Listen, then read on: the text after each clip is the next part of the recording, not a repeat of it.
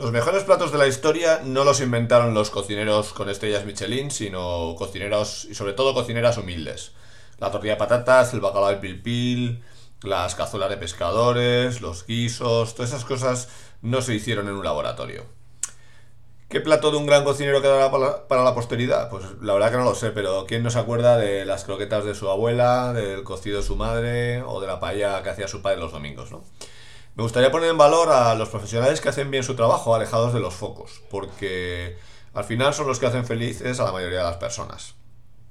La tortilla deconstruida, con las patatas de bolsa, el caviar vegano, pues yo me planteo realmente si es mejor un diseñador con muchos premios y clientes importantes frente a un diseñador de barrio. Se hacen experimentos habitualmente con un gran fotógrafo utilizando una mala cámara en comparación con un aficionado con un pedazo de cámara. Y suele ganar el primero. Pero ¿qué ocurriría si a un diseñador se le diese el tiempo, los contactos, el presupuesto, el equipo me genera bastante rechazo cuando veo en un portafolio citados grandes clientes, pero es que quizás solo has llevado los cafés a las reuniones. Lo importante es el proyecto, no el cliente, y lo que se ha logrado independientemente de la escala. ¿Qué hace un gran diseño? Pues, como comentaba antes, presupuesto, tiempo, talento. Presupuesto porque necesitas invertir en buenos ingredientes. Tiempo porque para tener una buena idea hay que cocinarla. Ese mito de la creatividad del eureka no es así. Y talento, bueno, ahí sí que, sí que es cierto que la gente más brillante eh, consigue destacar, pero, pero bueno, es bastante, bastante relativo. Pero sí creo que, eso es, que, hay una mezcla un poco entre tiempo, ingredientes, eh, el pozo, el concepto. Y siguiendo un poco con el paralelismo de la gastronomía, ¿qué diferencia un menú del día de una carta? Pues una de las cosas que lo diferencian es la rentabilidad. Y es que un menú del día, o un menú especial, un menú fin de semana, es mucho más rentable que una carta. Porque cuando veis un restaurante con estrellas Michelin, veis que hay 50 comensales y hay 50 personas en cocina, o 35-50. El ratio es brutal.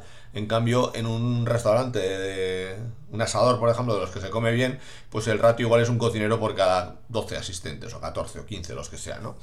Entonces hay diseñadores que hacen proyectos eh, directamente para ganar un premio Laos, y luego hay diseñadores que, pierden pasta eh, por hacer algo que sea mono, ¿no? Los conozco, de hecho.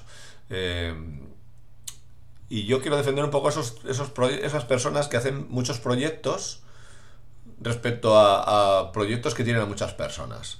Eh, y además el diseñador este que lo he denominado con todo el respeto de menú del día, entre los que me incluyo, aunque no, no, no pretendo reivindicarme, sino reivindicar un sector importante de la profesión, pues somos multitarea. O sea, cambiamos de proyecto cada poco tiempo. Igual estamos dos horas haciendo un catálogo fino para uno de nuestros buenos clientes y de repente estamos vectorizando un logo o arreglando una imagen sacada con un móvil. Entonces, ese concepto de multitarea es muy importante. Y luego, eh, el tema de la investigación también es algo que diferencia el concepto de día con respecto a la carta. Porque tenemos que trabajar sobre la marcha versus eh, gente que tiene un equipo específico de, de I ¿no?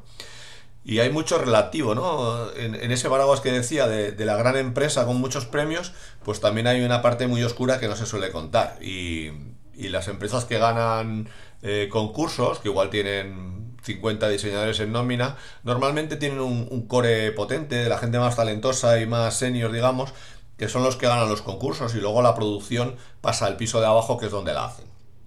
Por eso creo que los diseñadores de menú del día somos los que hacemos felices a la gente y en realidad somos el barómetro más exacto del nivel del diseño de una ciudad. Cuando tú vas paseando lo que estás viendo habitualmente en un restaurante, en la calle, en un pequeño concierto, etcétera, ese es el nivel real del diseño, no eh, lo que ha hecho Norman Foster o, o Gary, etcétera, ¿no?